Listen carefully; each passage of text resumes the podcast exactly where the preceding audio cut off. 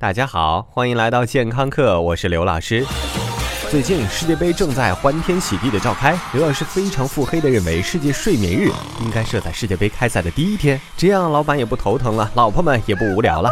所以健康课今天继续跟大家说一说睡眠。关于这件我们要用半生时间去践行的美妙行为，人类真的误区不要太多哟。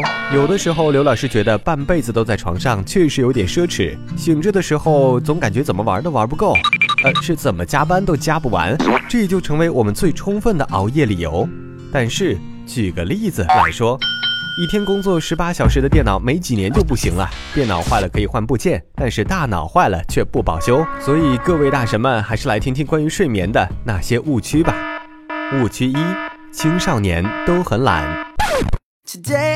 我们也青春过，对不对？或者也可以像刘老师一般厚颜无耻的说自己仍然青春的像刚出狱的哪吒一样。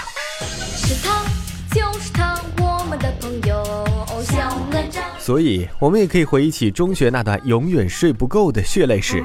你要是起太晚，一定会被各种谴责。当然，学校可恶的早自习也是完全没有给我们这个机会。在上一期节目中，我们曾经提到过掌管人体各种节律的比米粒还小的视交叉上核。大体上来说，视交叉上核会根据阳光来调节睡眠节律。当随着年龄的增长，视交叉上核对于身体节律也会做出调整。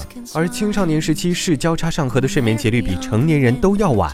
也就是说，青少年朋友们爱晚睡晚起，完全是根据身体的指令，绝非企图自暴自弃。根据一项研究调查，如果让中学生晚点上学、晚点放学，他们的学习效率和用户体验要好上不止一点点。误区二，大爷大妈就是睡得少。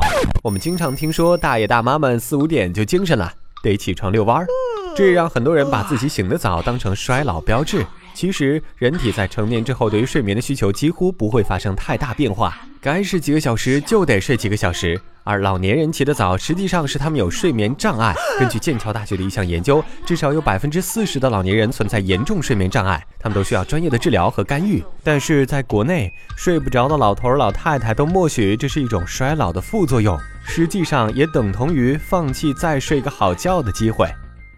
误区三：小朋友才需要睡午觉呢？哼。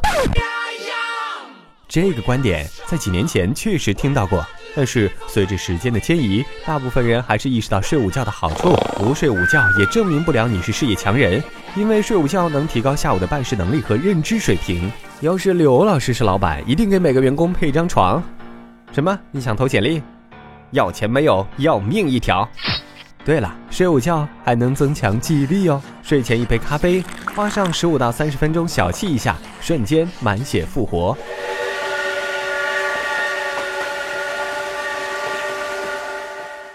误区四，熬夜没什么大不了。话说刘老师在写这篇节目稿时正在熬夜，感觉智商略有下降，所以刘老师去睡觉了。以下节目请自行想象。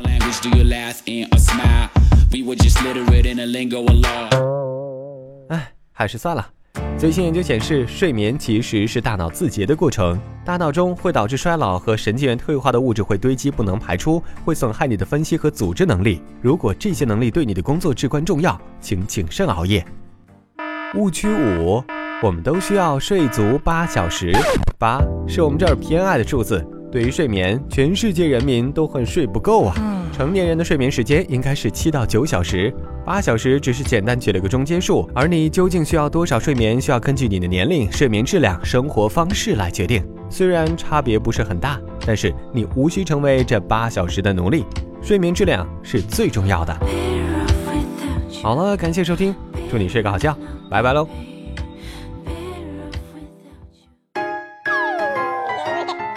收听完健康课，您还可以在微信中搜索“健康课”的全拼，添加刘老师的健康课微信公众平台，获取最新节目更新以及最潮流、最无底线的健康知识。